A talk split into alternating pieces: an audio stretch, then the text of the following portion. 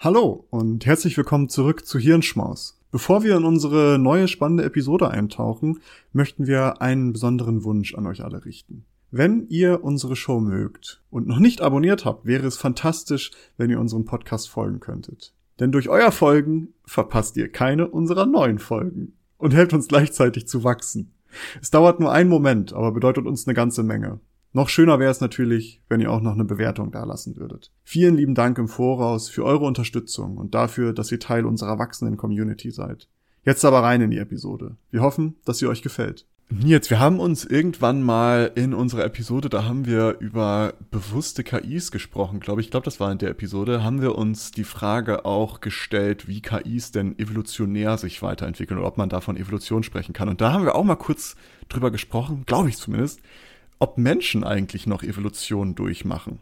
Und über diese Frage habe ich tatsächlich noch häufiger nachgedacht und ich dachte, dazu machen wir jetzt mal einen kleinen Lunchbreak.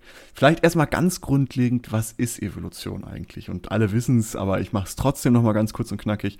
Evolution bedeutet erstmal, dass sich die Gene einer Population über eine gewisse Zeit hinweg graduell verändern. Klassischer Grund dafür sind sogenannte selektive Drücke, also diejenigen, die am besten an die derzeitigen Umwelteinflüsse angepasst sind, können erfolgreicher Partner finden und ihre Gene eben weitergeben. Ich habe dazu mal ein, ja, lustig ist es vielleicht nicht, aber ein cooles Beispiel rausgesucht. und zwar die Birkenspanner. Diese, Bi nicht die Spanner, die du denkst, Nils. Du bist da schon wieder in ganz anderen Gefilden unterwegs. Aber diese Birkenspanner, die ähm, gibt es schon länger und die waren auch im industriellen England der, ich sag mal, 1800er Jahre unterwegs. Und die äh, lebten dort und waren eigentlich hauptsächlich weiß mit so schwarzen Sprenkeln. Was, was sind es denn jetzt übrigens? Ach so. Also, bevor wir jetzt da irgendwie drüber hinweggehen, was sind denn so. jetzt Birkenspanner? Das sind so Motten. Ah, alles klar. Okay, ja, sorry. Ich, ich bin natürlich, ich, in meinem Kopf weiß ich natürlich, was es ist, weil ich das recherchiert habe, aber klar, nicht jeder, nicht jeder hat direkt bei Birkenspanner den, die Motte vor Augen. Ja, nicht jeder ist so, ist so strong im Mottengame. Oh ja, jetzt weiß ich, die kennt man. Okay, ja, doch. siehst du. Ich hab's mal schnell äh, mir hier aufgerufen. Kennt Sehr man. gut. Naja, aber zumindest waren die eigentlich weiß mit so schwarzen Sprenkeln zu der Zeit und in bestimmten Regionen. Und damit waren die eigentlich optimal an ihre Umwelt angepasst. Also die Umwelt war häufig mit Birken, logischerweise, standen da viele Birken und die haben ja so eine weiße, schwarze Rinde. Und da konnten die sich eben gut tarnen. Also die konnten sich draufsetzen mit ihrer Fleckung, sag ich mal, mit ihrer Farbe und Fressfeinde, wie zum Beispiel Vögel, konnten die da nicht mehr so gut sehen.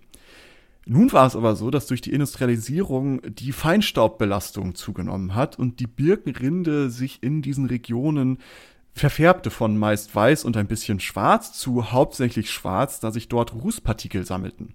Oh. Und die ursprünglichen weißen Birkenspanner hatten damit ihren selektiven Vorteil natürlich verloren und waren für Fressfeinde plötzlich perfekt zu erkennen, weil sie natürlich auf schwarzem Untergrund saßen. Und diese Umwelteinflüsse hatten sich also so verändert und die weißen Motten könnten plötzlich nicht mehr ihre Gene weitergeben, was dann dazu führte, dass schwarze Birkenspanner deren Farbe sich aufgrund einer Genmutation bereits geändert hatte, plötzlich nicht mehr benachteiligt, sondern besser an die neuen Umstände angepasst waren und dementsprechend natürlich auch ihre Gene besser weitergeben konnten, sodass halt plötzlich diese Birkenspanner in sehr, sehr schneller Zeit hauptsächlich schwarz wurden. Und das ist dann so diese, ich sag mal, ein gutes Beispiel dafür, um so Survival of the Fittest oder generell diesen ganzen Prozess so grundlegend zu erklären. Ein anderes Beispiel ist dafür ja auch immer, haben wir ja jetzt gerade gemerkt, wie schnell äh, sowas passiert ist, Corona, also das Coronavirus vom Wildtyp Alpha, Beta, Gamma, Omikron, Omikron. Also jede, jedes Mal ja auch wieder eine Anpassung an die neuen Gegebenheiten mit dem, sag ich mal, Ziel, sich möglichst weit zu verbreiten geringere Letalität, also Sterblichkeitsrate, höhere Infektion, bla bla bla bla bla. Ähm, also das ist ja auch ein, ein, gutes Beispiel. Und ich weiß nicht, ob du es nachher noch sagst, Survival of the Fittest, was heißt das? Also man sagt ja eigentlich immer, ähm, Überlebende Stärksten oder der Stärkste, äh, dass die Stärksten gewinnen. Also das meinte Darwin damit ja nicht, sondern der Bestangepasstete. Das ist, glaube ich, nicht korrektes Deutsch, aber der am besten angepasste. So. genau. Aber wenn wir über diese Prinzipien nachdenken, kommen wir ja irgendwie schnell und das versuchen auf diesen Menschen zu übertragen, kommt ja schnell diese Annahme auf, die ich am Anfang auch schon mal so aufgeworfen hatte, dass diese biologische Evolution bei Menschen irgendwie nicht mehr so wirklich stattfindet. Schließlich sind ja so die Zeiten vorbei, in der wir so mit wechselnden Umwelteinflüssen, Fressfeinden, irgendwie extrem vielen gängigen Krankheiten äh, und anderen Hominiden irgendwie konkurrieren mussten. Die sind ja irgendwie vorbei, so im, wenn ich mal sage, im Großen und Ganzen. Ne? Und durch diese moderne Gesellschaft, die wir geschaffen haben und Technologie und Landwirtschaft und Medizin, haben wir scheinbar irgendwie all diese selektive Drücke, die eigentlich auf uns wirken würden, so gut wie möglich beseitigt. Aber es gibt vieles, was dagegen spricht, dass das der Fall ist. Und dafür möchten wir uns gerne mal drei Beispiele angucken, und zwar Medizin, Landwirtschaft und Kultur. Und mit Medizin fangen wir mal an. Moderne Medizin macht es zwar möglich, dass Menschen, die in vor, oder ich sag mal, archaischen Zeiten nicht überlebt hätten, ihre Gene weitergeben können. Und das hat den Vorteil, dass die Anzahl der Menschen deutlich zunehmen kann und dass wir alle länger und besser leben. Auf der anderen Seite könnte es aber auch bedeuten, dass Gene, die wenig oder kaum gegen Krankheiten resistent sind, mehr verbreitet sind plötzlich, als es vorher vielleicht der Fall war. Ich habe noch mal ein interessantes praktisches Beispiel dazu mitgebracht, wie die moderne Medizin unsere weitere Evolution, also ständige Evolution beeinflusst, und zwar der Kaiserschnitt. Im Vergleich zu anderen Primaten ist die Geburt bei Menschen eigentlich relativ schwierig, weil der Fötus im Verhältnis zum mütterlichen Beckenkanal sehr groß ist. Also es ist irgendwie so ein bisschen eine Revolution oder ein evolutionäres Rätsel, warum sich das Becken nicht breiter entwickelt hat, um das Risiko von Geburtenkomplikationen zu verringern. In unserer evolutionären Vergangenheit war es für Frauen mit schmaleren Hüften darum wahrscheinlicher während der Geburt zu sterben. Aber mit dem Kaiserschnitt haben schlankere Frauen jetzt eine viel höhere Chance, die Geburt zu überleben und ihre Gene weiterzugeben. Das hat aber nichts mit schlank oder dick zu tun, ob dein Becken breit ist. Nein, ich meine Schlankheit in ne, Beckenbreite. Schmale, schmalbäckige. Schmalbäckige Frauen sind jetzt wahrscheinlicher, äh, können wahrscheinlicher Geburten besser überstehen. Und wenn man jetzt noch ganz korrekt sein möchte, dann schmalbäckige Menschen mit Gebärmutter. Muss ja nicht eine Frau sein. Naja, das ist nochmal ein anderes Thema, darüber reden wir jetzt nicht, Nils. Aber Mit dem Kaiserschnitt dann eben wurde halt dieses Risiko bei der Geburt zu sterben verringert. Und das hat dann natürlich auch dazu geführt, dass eben diese, diese schmalbäckigen Gene weitergegeben wurden, weil eben die Geburt wurde überlebt, die Gene wurden weitergegeben etc. etc. Und es gibt eine Modellrechnung dazu, und die sagt, dass dadurch die Selektionskräfte in Richtung kleinerer Köpfe bei Babys gemildert werden würde, da diese nicht mehr durch einen kleinen Beckenkanal wandern müssten. Und äh, die nennen das die fetopelvine Disproportion. die würde damit steigen. Also das Verhältnis von Babyköpfen zu Beckenkanal, also dies, diese, die Disproportion, der Unterschied dazwischen würde mit der Zeit steigen. Sprich, äh, dass Babys bei der Geburt größer werden oder größere Köpfe haben. Irgendwann haben wir alle so riesen, so riesen Köpfe. ähm, aber das ist eine, es gibt da eine Modellrechnung zu und es wird betrachtet und die sagen, dass eben der Kaiserschnitt, dass wir das so häufig machen, eine Auswirkung auf die Entwicklung des, äh, des Menschen haben könnte. Kennst du diese eine Cartoon-Serie, wo die auch alle solche gigantischen Köpfe haben? In Wirklichkeit spielt die einfach nur in 50 Jahren und bis dahin haben alle so große Köpfe, wie sie Körper haben. Das ist eigentlich Sci-Fi, das ist gar kein. Ja, ist eigentlich Sci-Fi, äh, genau das ist so ein bisschen zu Medizin, aber auch Landwirtschaft hatte ich ja schon angeteased, dass das auch eine Auswirkung auf uns hat. Und zwar mit dem Aufkommen der Landwirtschaft vor also ungefähr circa 10.000 Jahren stieg auch die Verstädterung, Bevölkerungsdichte sowie die Massenhaltung von Tieren. Menschen wurde im Zuge dessen immer mehr Krankheitserregern ausgesetzt, die von anderen Gruppen von Menschen und Tieren übertragen wurde, sodass sich das menschliche Immunsystem entsprechend anpassen musste. Das heißt, da hatten wir schon auch wieder einen direkten Einfluss, dass wir plötzlich viel mehr unsere Umwelteinflüsse selbst selbst verändert haben und viel mehr Erregern ausgesetzt wurde. Eine evolutionäre Reaktion auf die landwirtschaftliche Entwicklung war ganz besonders die Laktosetoleranz bei Erwachsenen. Also in Populationen, die in ihrer Geschichte vermehrt Rinder gehalten haben, also Milch getrunken haben, haben Erwachsene im Allgemeinen die Fähigkeit, Laktose zu verdauen.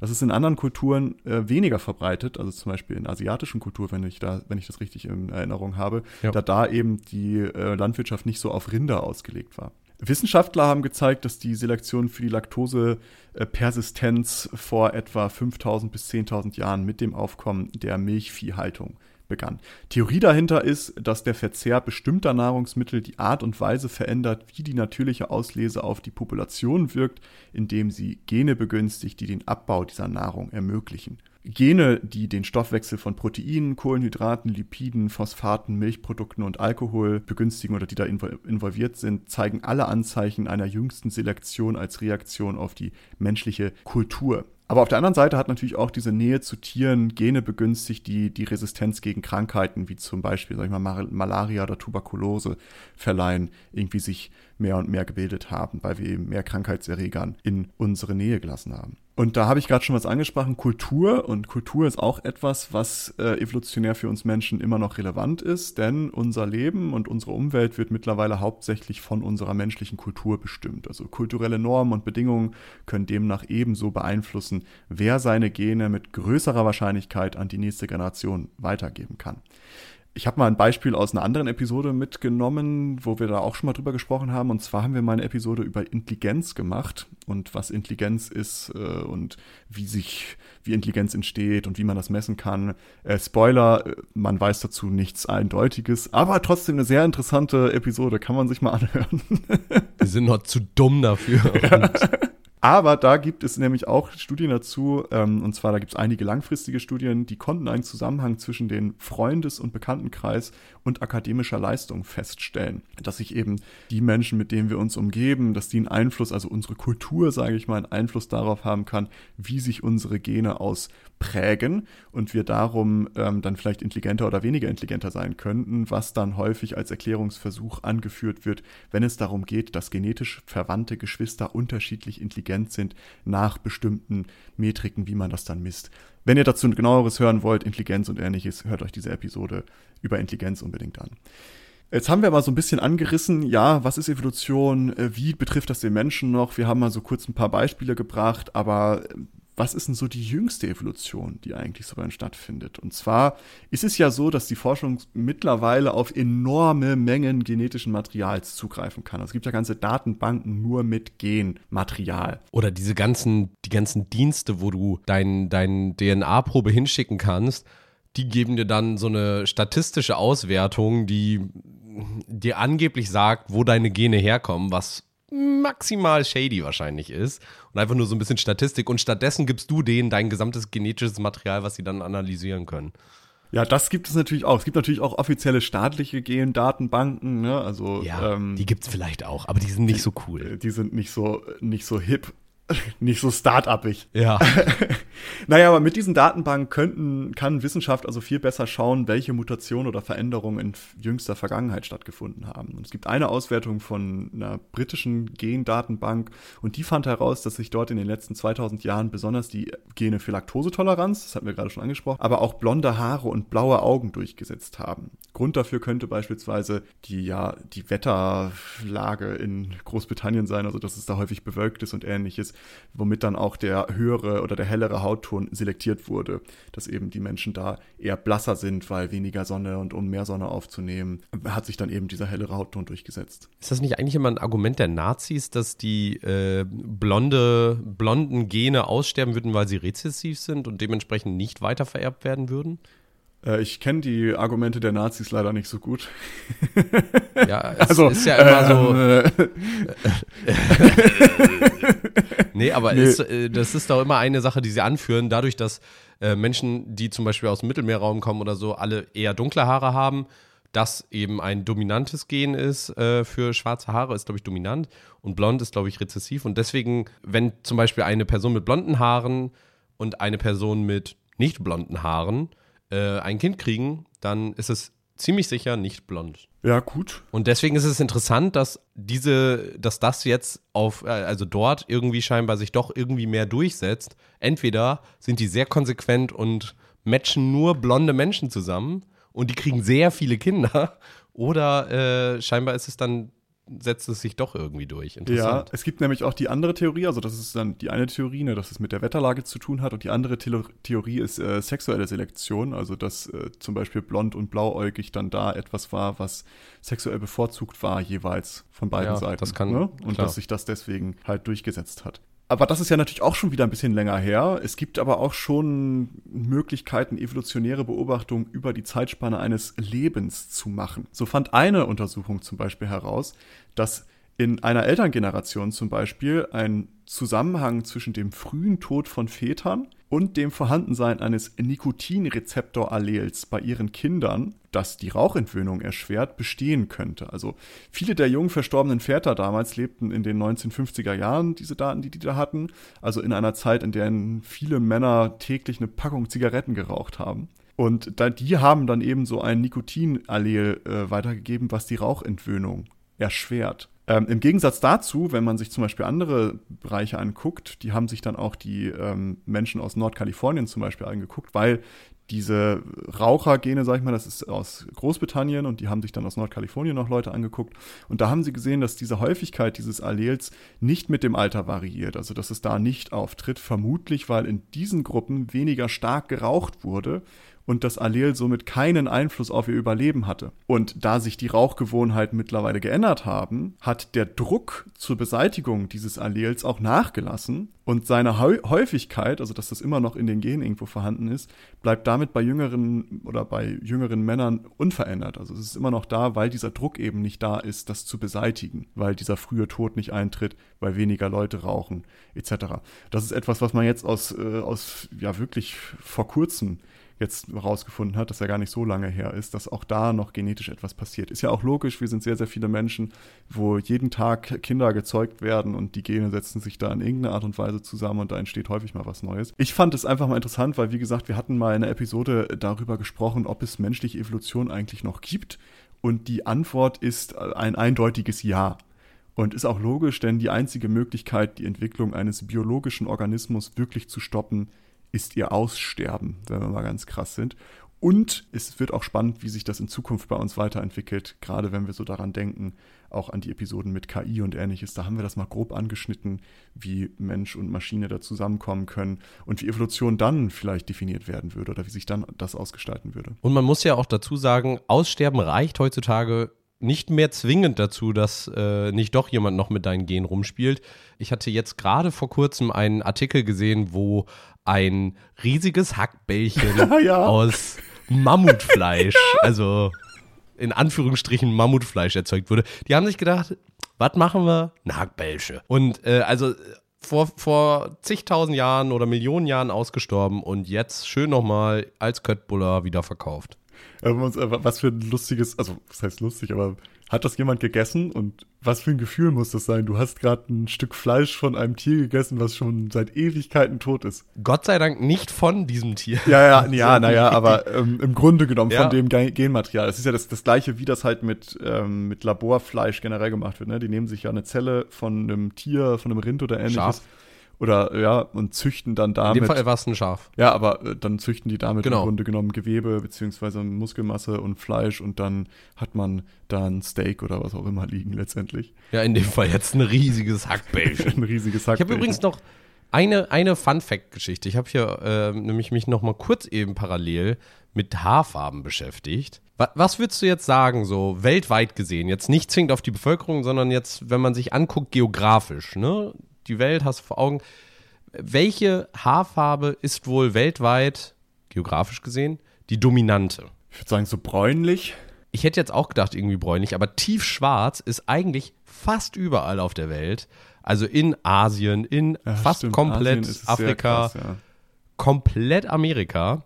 Außer es gibt in Amerika zwei Orte. Da gibt es so äh, Orte, das sind also wirklich nur so Hotspots, wo es dann blonde Menschen gibt. Und eins ist, glaube ich, in Bolivien oder Kolumbien oder so. Ui. Und da sind auch safe irgendwann mal ich wollte äh, gerade sagen, also irgendwelche Menschen hingeflüchtet. Wer das wohl sein Europäer könnte. Waren. Ja, ist nicht Argentinien, also so. die, die waren es nicht. Okay. Ja, auf jeden Fall äh, mega spannend, finde ich, diese Karte. Ist bei Wikipedia. Und dann siehst du halt, dass, ja, in Europa gibt es halt blond und auch äh, dann verschiedene Brauntöne. In Australien gibt es blond und verschiedene Brauntöne, aber ich würde fast sagen, der überwiegende Teil ist noch äh, schwarz.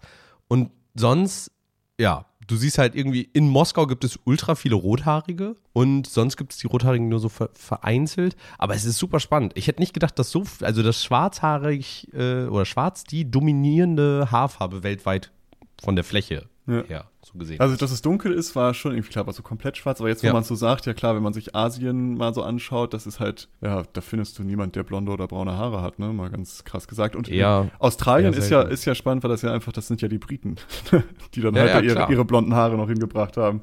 Ja, wobei die Briten auch gar nicht so krass blond sind. Also da gibt es auch schon Teile, die blond sind. Also eher so die Ostküste, da gibt es so ein bisschen was. Also ist, ich weiß nicht, wie aktuell die Karte ist, aber ja. äh, ah, warte mal, das ist Peru. War Peru nicht auch? Ja, so ein Ort, wo die sich hingeflüchtet haben. War das nicht so? Warum gibt es dort viele blonde Menschen?